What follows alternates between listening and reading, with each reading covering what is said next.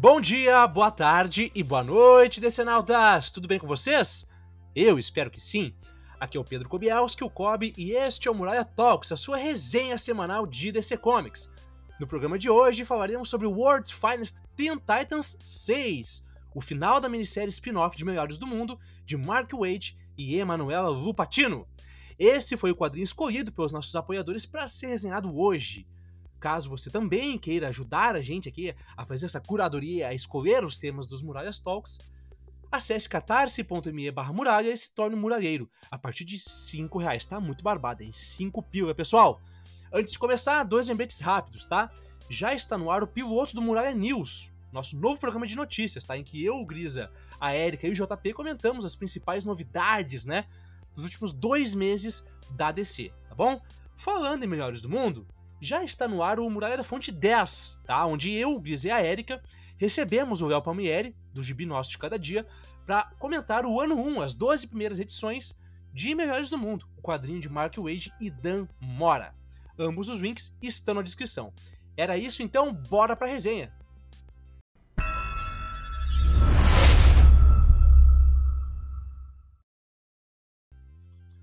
World's Finest, Teen Titans 6 Blitzkrieg Finale. Roteiros de Mark Wade, arte de Emanuela Lupatino e Mike Norton, cores de Jordi Belair e letras de Steve Wentz. Editora assistente Brittany Hoser, editor principal Paul Kaminsky.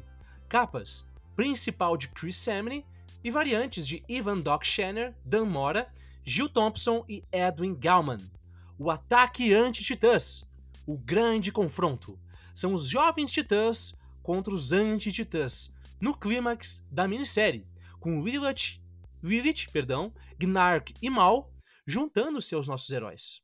Após o último golpe ser desferido, os titãs devem enfrentar algo ainda mais incerto do que a batalha: a mudança. Mal ajuda a Aqualad a entender seu dilema amoroso. Abelha questiona seus sentimentos crescentes por Mal. Dona deve escolher entre a Ilha Paraíso e o mundo dos homens. Robin e Ricardito tentam chegar a uma resolução.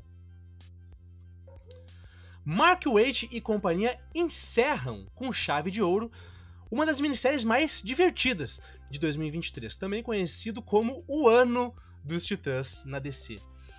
Então, gente, como em toda a série até aqui, as relações entre os personagens, entre os Titãs, são a força motriz dessa minissérie. Todas as outras tramas, ameaças, etc., servem apenas ao relacionamento entre Dick, Wally, Gart, Donna, Roy e Karen, que é a abelha. E dá para dizer que todos esses relacionamentos tiveram resoluções satisfatórias nessa que é a última edição da minissérie. Por exemplo, nós temos aqui um vilão final, né, que é o titã fracassado Haywire, que aliás não tem nada a ver com o Haywire original, aquele lá do final dos anos 80, diga-se de passagem, que serve perfeitamente bem ao propósito da trama, que é fazer os titãs, ou a turma titã, como eu gosto de chamar, resolver os seus problemas e se tornarem efetivamente um grupo. Um grupo unânime né, e efetivo de pessoas, um grupo homogêneo de pessoas.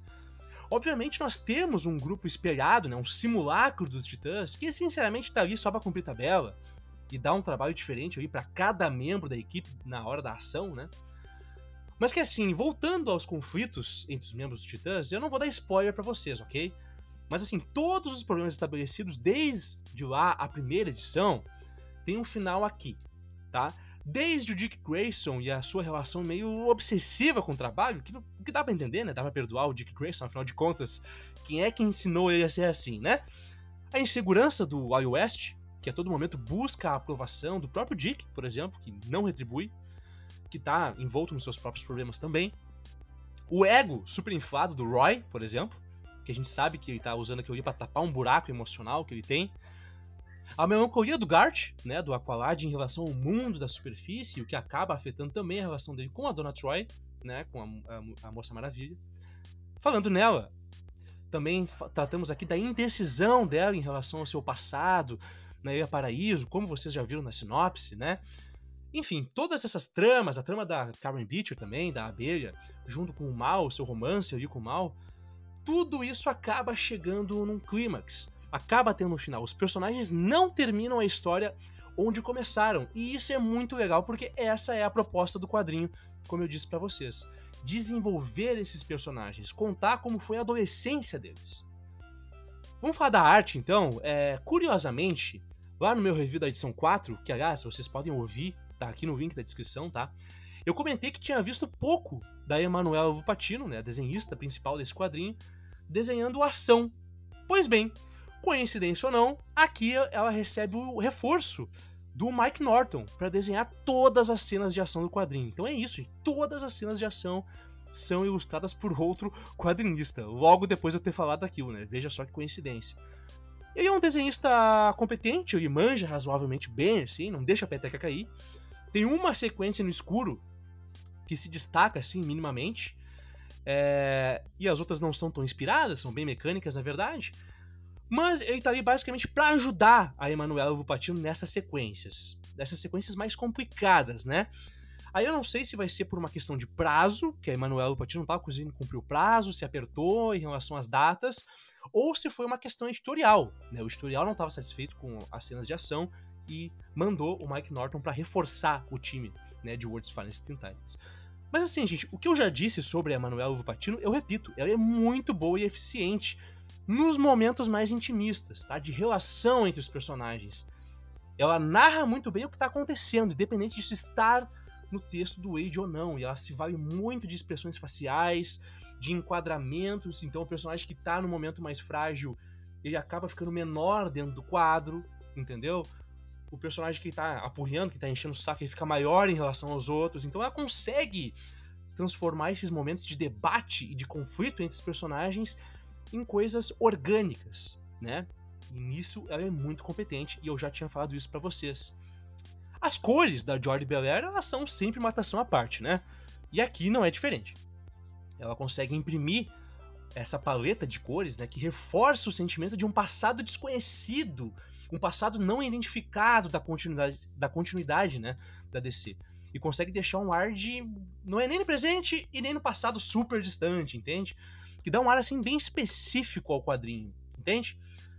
Mas isso, né, pessoal, não é novidade para ninguém, afinal de contas, a Jordi Belair é uma das melhores, se não a melhor, colorista disponível no mercado estadunidense de quadrinhos hoje, né? Então ficam as minhas palmas para Jordi Belair. Anyway, acabou a minissérie, gente. Eu confesso que ela deixou sim um gostinho de quero mais, eu queria ver mais desses titãs. Mas o que importa de verdade é que tivemos aqui um respiro muito bacana nos quadrinhos de linha da DC. Né? Porque essa história, afinal de contas, ela é leve, divertida, ela respeita quem os personagens são. Aliás, esse assunto do respeito aos personagens gerou polêmica na última semana aí, né? Na Gibisfera. E que prova, gente, que é possível sim fazer bons quadrinhos de super-heróis sem apelar para uma desconstrução cínica, sombria dos personagens, ou então grandes promessas de que tudo vai mudar, né? World's Finest Teen Titans, sem querer quase nada, acabou entregando tudo.